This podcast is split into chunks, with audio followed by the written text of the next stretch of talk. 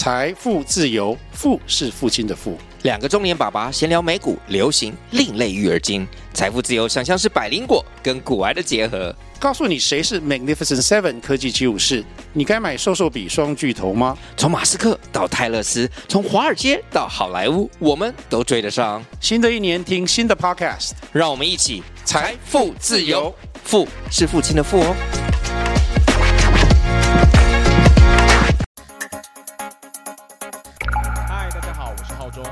威力，欢迎回到冰角新闻。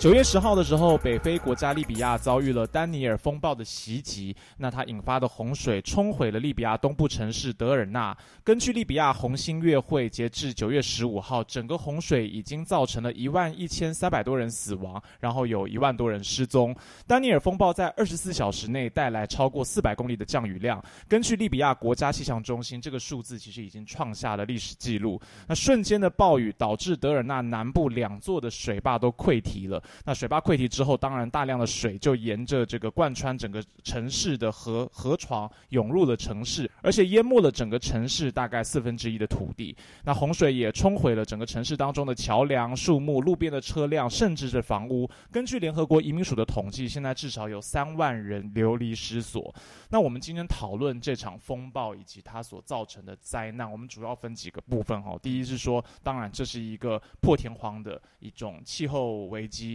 一种大大型的灾难。那再来呢？为什么水坝会溃堤？嗯，它背后有一些原因，跟基础建设有关。那最后我们当然会谈到说，利比亚它现在的一个政治局势，对，以及它从二零一一年以来，因为过去曾经受到北约国家轰炸。导致他的政治一直是很混乱的，所以他也没有办法做好好的维护这些基础建设。那我们从风暴开始谈起，这次为什么会造成这么大的一个灾难？最主要就是它是一个破纪录的降雨量。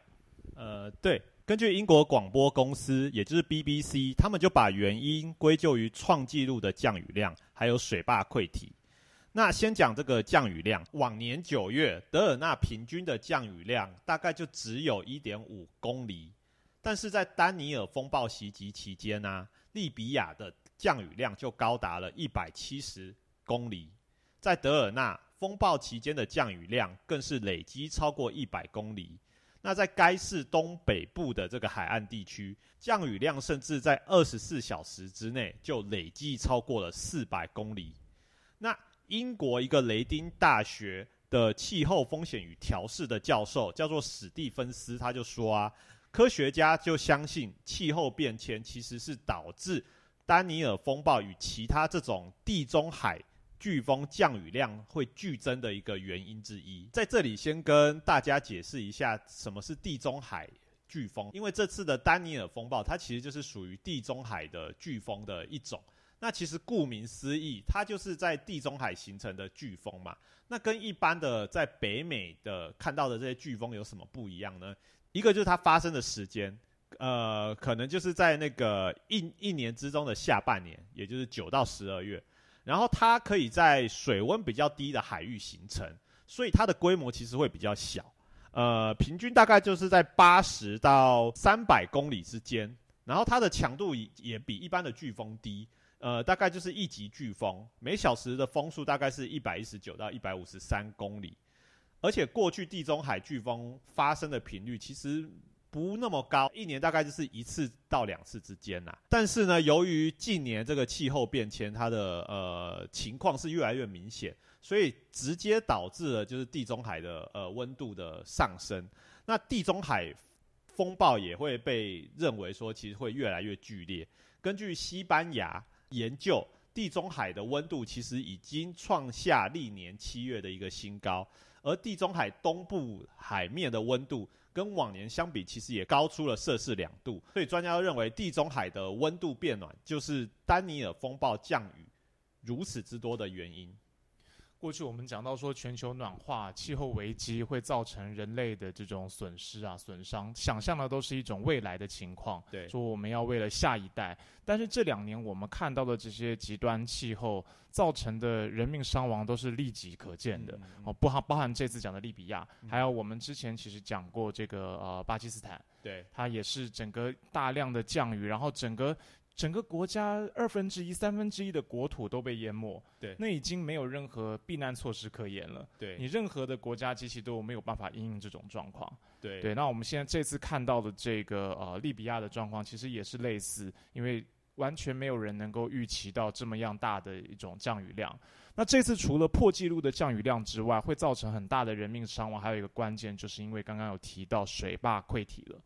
对，因为其实丹尼尔风暴它袭击的不只是利比亚，包括说地中海其他国家，像希腊或土耳其，它其实也被飓风袭击。但是为什么利比亚的伤亡特别惨重？那很其中很重要的一个原因，当然就是因为在德尔纳市，它有两个水坝。那这个两个水坝在丹尼尔风暴期间，其实是处于一个溃堤的一个状态。这两个水坝，它其实位于德尔纳市南部的山区。那德尔纳河上游的这两个水坝呀，蓄水量分别有一百五十万跟两千两百五十万立方米吼。所以第一个水坝，当时丹尼尔风暴呃袭击的时候，呃是在深夜，呃就水坝溃堤，其实在深夜凌晨两点，大家都还在熟睡的时候，呃第一个水坝溃堤的时候，其实就相当于一立方米等于一公吨嘛，所以一百五十万就等于一百五十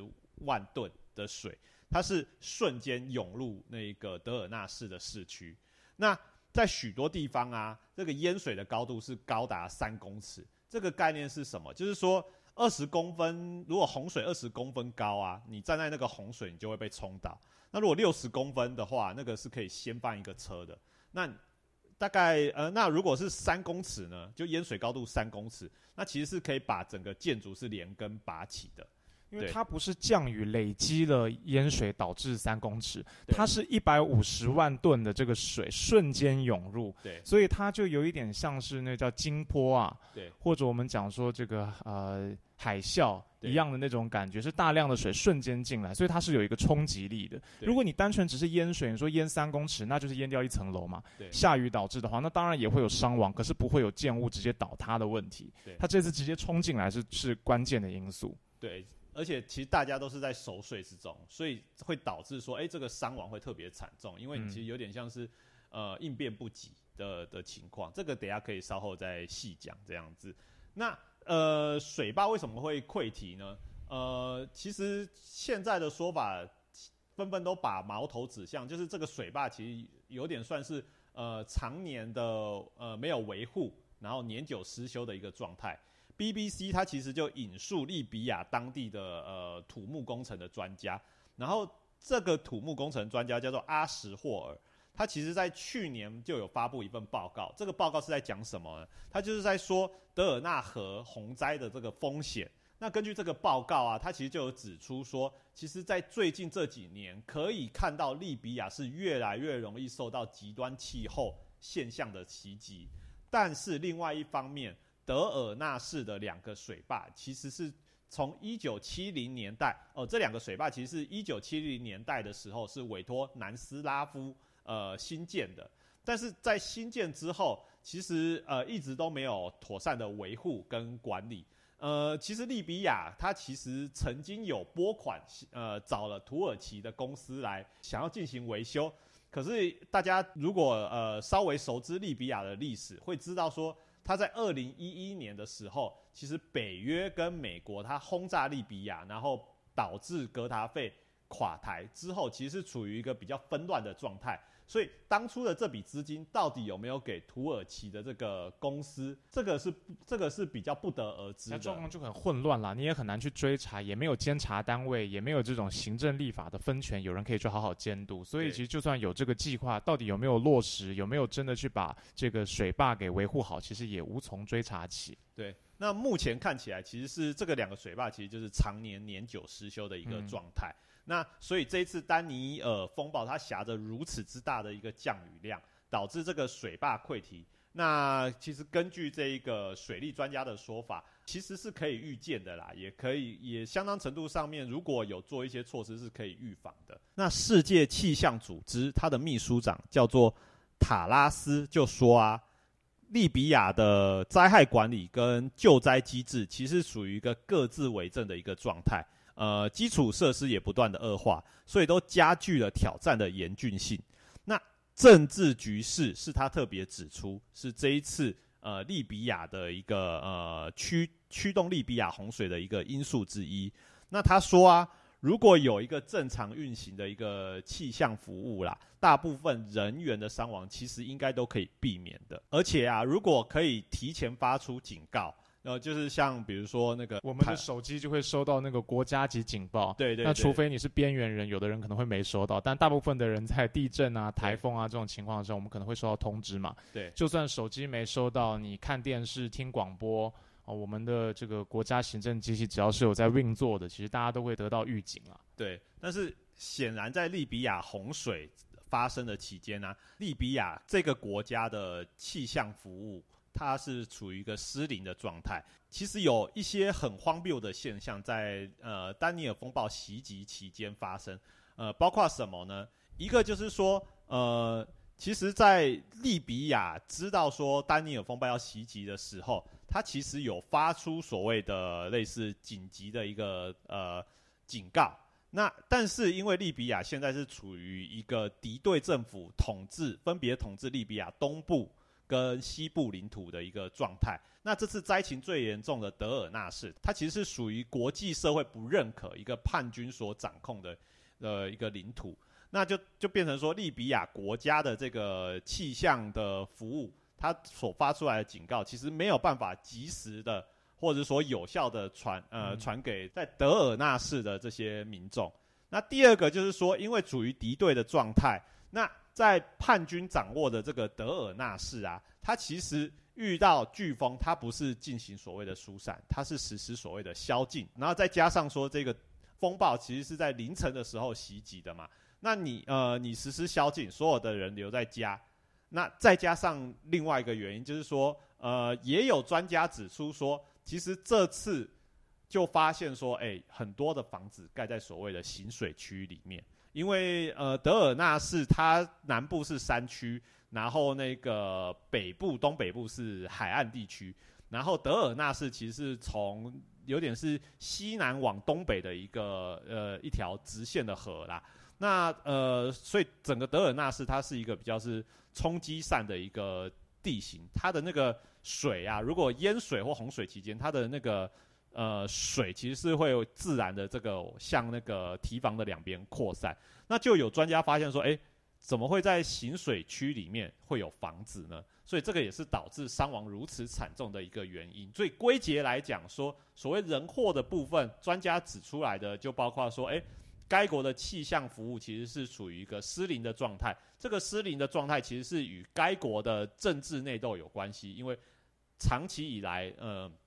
国家是属于一个东西分治的一个状态，加上控制德尔纳市的这个叛军，他们其实是实施了宵禁，那加上行水区，呃，又允许巡水区上面建造房子。所以种种原因都导致说，哎，这次丹尼尔的风暴会损失如此惨重。听起来其实就是整个国家机器是失灵的啦。对。不管你说气象也好，或者刚刚讲说你你要判断是不是呃行水区，你也需要有好的地震单位。对，地震单位要调派地震专家去做测量，去了解地质，然后去做都市规划。对，我们比如我们讲台湾可能也会这样子做嘛，会知道哪个地方是适合新建房屋的。可是如果当一个国家在内战、在内乱，叛军其实他没有余裕做这些事情。对，或者说他在他这个工作的优先顺序上，这一定不是优先的项目。对，所以他就用一种哦那个鸵鸟心态，说既然有有可能的洪灾、有风暴，大家就待在家，不要出来，不要徒增自己的纷扰而已。所以这一次政府的救灾不力，其实也在当地引发就是激烈的一个示威。在根据半岛新闻台啊，大概在洪水发生一周之后。就有数百名示威者，他们就上街抗议。他们就在该地的一个地标，算是比较有名的一个清真寺外面，他们就举办这个抗议活动。那怒斥地方政府，他没有办法好好的应应对这这次的洪水的危机。他们把矛头指向了利比亚东部议会的主席，叫做萨利赫。他就说。呃，不需要，他们不需要他。那所有利比亚人都是兄弟，意思就是说，现在危机当前，那个利比亚不应该再分东部西部，应该是就是呃两个敌对政府好好的协调这个救援事务应该要怎么做这样暂时放下政治旗舰，合力救灾了。对对对对对。那到了这个示威活动进入到夜晚的时候啊，更有示威者跑到这个该市市长官邸去焚烧那个市长的这个官邸。目前最新的进度就是说，那个利比亚的总检察长啊，他已经下令要逮捕那个八位德尔纳市的相关官员，要进行一个所谓那个救灾不利的一个救责的一个行动。嗯，那所以我们讲到这里啊，呃，就是听众可能会有一个感觉，就是说利比亚这一次的洪灾那么严重，其实是人祸，然后这个人祸可以被理解成说是。呃，这个国家其实长本来就是处于一个那个失灵的一个状态，那这个确实也是，比如说《卫报》啊，或者是说一些西方的媒体，他们会说利比亚洪水，它其实证明了这个国家就是一个所谓的失败国家。那正因为它是失败国家，所以才无法应变这样的一个气候危机。不然你看希腊、土耳其为什么也是被丹尼尔风暴袭击，但是其实好像。灾情相对来讲没有那么的惨重。嗯，那像《卫报》的外交事务编辑，呃，叫做温图尔，他其实就有说啊，二零一一年之后，呃，西方他推翻了格达费，那该国后来就由两个敌对的政府治理。那西部的这个德黎波里政府是一个，那另外一个就是位于东部，那是由哈夫塔将军所支持的这个图普卢格政府。那双方在二零二零年其实爆发了一次大规模的战争。那德尔纳他则是先后经历了伊斯兰国的统治，后来在二零一六年的时候被哈夫塔政权所夺回。这个是本来在今年的时候要举办选举，可是效忠哈夫塔的这个血卫士旅啊，他们就要求取消选举，而且要求是以军人出任这个总督取而代之。不然就扬言要绑架甚至杀害候选人。那温图尔其实指责说，这些利比亚民军就是在洪水发生的时候没有疏散民众，反而实施宵禁，令整个情况雪上加霜。其实就有点像是军阀割据啦。对。然后目前国际社会其实主要承认的是西部的这个德黎波里政府嘛，对，民主团结政府。对，然后叛军是不被承认的，但是他实际上却能够控制国家的东部。对，嗯，然后这个情况有点像是说哈夫塔将军他呃他在东部是他控制的，但是在德尔纳是其实又是由他的手下或者说他支持他的这个呃类似叛军所所掌控。所以才会发生说，哎，就是那个这个是明明想要举办选举，但是就是却却杀出了程咬金，说，哎，不可以举办选举哦，我们要用军人来统治的这个很混乱的一个局势，这样。所以刚刚威利有讲到说，其实现在大部分的人都会把这个气候为什么会造成这么多人流离失所，为什么会有这么大的灾难性的结果，其实会把它归咎于说其实是人祸。对。但是接下来我们就来谈说，到底是谁的人祸？为什么这个国家会失灵？因为西方媒体或者一种主流的很简单的观点会说啊，你这个国家就是因为你国家太烂了。对，为什么别的国家都没事？同一个风暴袭击，别的国家都没事，就你不能应对，那就是你自己政治内乱的结果。可是这个东西当然也是对的啦。嗯，但是没有办法去解释说，到底为什么利比亚今天会政治动乱？它背后还是有个原因，对对，所以不能够直接归咎到说，哦，就是这个利比亚国家自己本身太烂了。对，那我们接下来就谈一下，说到底，呃，二零一一年以后，利比亚发生什么事？为什么会导致它今天这个东西两边呃政权分裂，然后国家失灵的结果？简单来讲，是失败国家为什么失败啦？就他不是说，哎，就是他利比亚人本来就很好斗啊，或者说什么，他其实是有一个历史的一个过程啊。那这个就就要讲到二零一一年的时候，利比亚这个国家经历了什么？二零一一年的时候，当时利比亚其实还是呃我们印象中的这个军事强人，叫做格达费他的统治之下。那呃，其实，在格达费的统治之下，利比亚这个国家，它至少有几点是就是呃是连西方国家都承认的。一个就是说，它的社会福利不算差。呃，包括说它的识字率大概其实是全世界大概是呃数一数二的。那另外一个就是它的平均寿命其实也非常的长，大概七十七岁吧。就是这个是高出许多国家非常多的。嗯，对那我们也知道说，利比亚国家它其实拥有大量的一个石油嘛，对他对当然不民主啦。你说格达费一定不民主，然后是威权的这种呃军事独裁，这些都是，其实就跟沙烏地阿拉伯一样。对但是他国家是有钱的，基础建设是搞没有问题的。对然后国家的教育、社福各方面大概都都是好的，甚至赢过一定赢过台湾，或赢过很大部大部分的西方国家啦。那当格达费他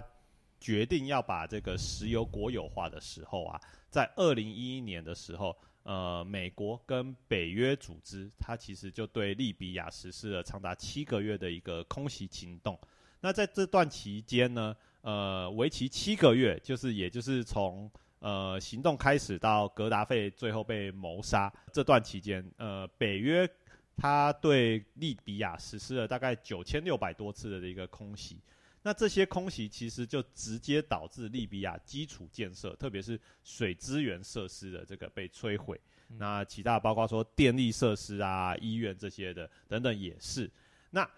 呃，这个就为呃利比亚的日后应对这个气候危机，会几乎是被剥夺了它应应对这些气候变迁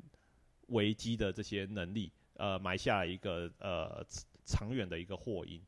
那第二个就是说，呃，这一场就是北约的这个攻击行动，它也导致了一个情况，就是说，其实我们在上一集在讲那个西非国家尼日为什么会有那么多恐怖分子的时候，其实有讲到，就是说，当初二零一一年那个北约他们轰炸这个呃利比亚，它其实在整个攻击行动，它是对反对格达费的这些叛军，他是其其实提供了大量的武器。那在格达费这个人呃死掉之后，其实各路的叛军他就是拥有大量的武器，他就那坐地为王了，他不会因为格达费死了，目标达成了，我把我获得的武器这个原封不动上缴给政府，对，还送还送给美国，不可能嘛？没有，他没有上缴，他不但没有上缴，他还挟持着这些武器。呃，那有些有些那个呃势力，他就挟着武器。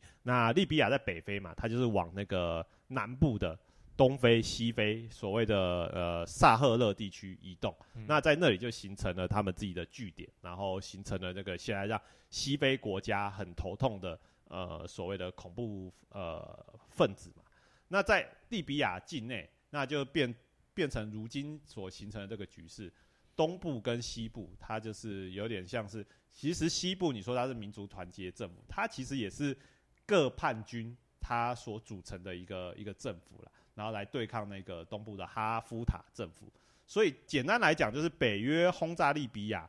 的这个行动导致的第二个祸因，就是说利比亚国家它其实政治是长期处于一个呃非常动乱的一个局势。那第三个就是说，北约组织轰炸利比亚之后，呃，其实西方国家的介入还没有结束，因为在格达费被推翻之后，原本对利比亚实施的这些经济制裁，其实都还在持续。那就包括了一就是资产冻结，目前利比亚有超过一千亿的资产，它其实是处于一个冻结的状态，那就导致说那个所谓的利比亚政府，它其实是没有资源，特别是说在要应应变这些急难或者说气候变迁危机的时候，它没有办法运用。然后第二个就是说所谓的金融交易的一个限制，那跟我们之前有谈过叙利亚地震的时候一样，叙利亚这个国家它一样是被那个美国这个国家列为是所谓的恐怖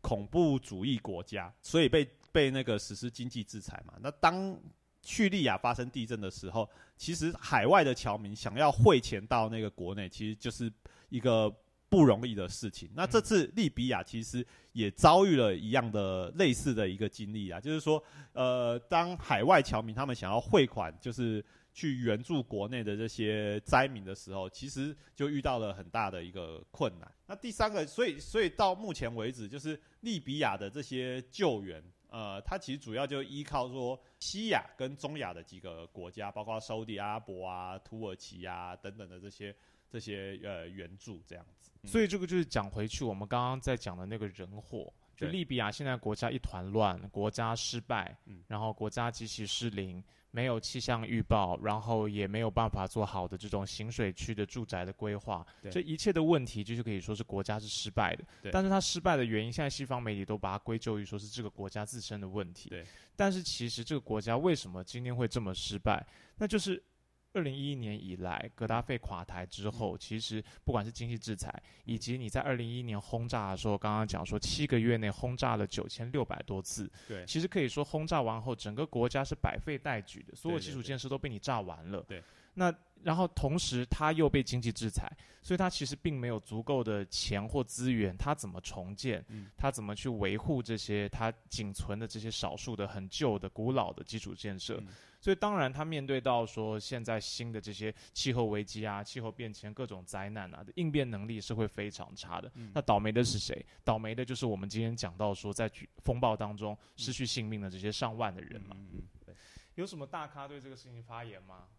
大咖嘛，对，啊，奥巴马呀，奥巴马有讲什么？奥巴马其实他就是呼吁说，那个各国可以，他就在他自己的现在叫 X 嗯，上面说，哎、就是利比亚需要援助，大家可以捐款到哪些单位？结果下面都被一堆那个人炮轰啊，说，哎、利比亚当初就是你你执政期间率领轰炸的，对。然后你现在要捐款，对啊，但是当然也不能说错啦，现在还是得捐款啦。但是这个这笔账确实还是要算。对，就是就是你现在就是以一副哎、大家来救利比亚，但是利比亚那么惨，就是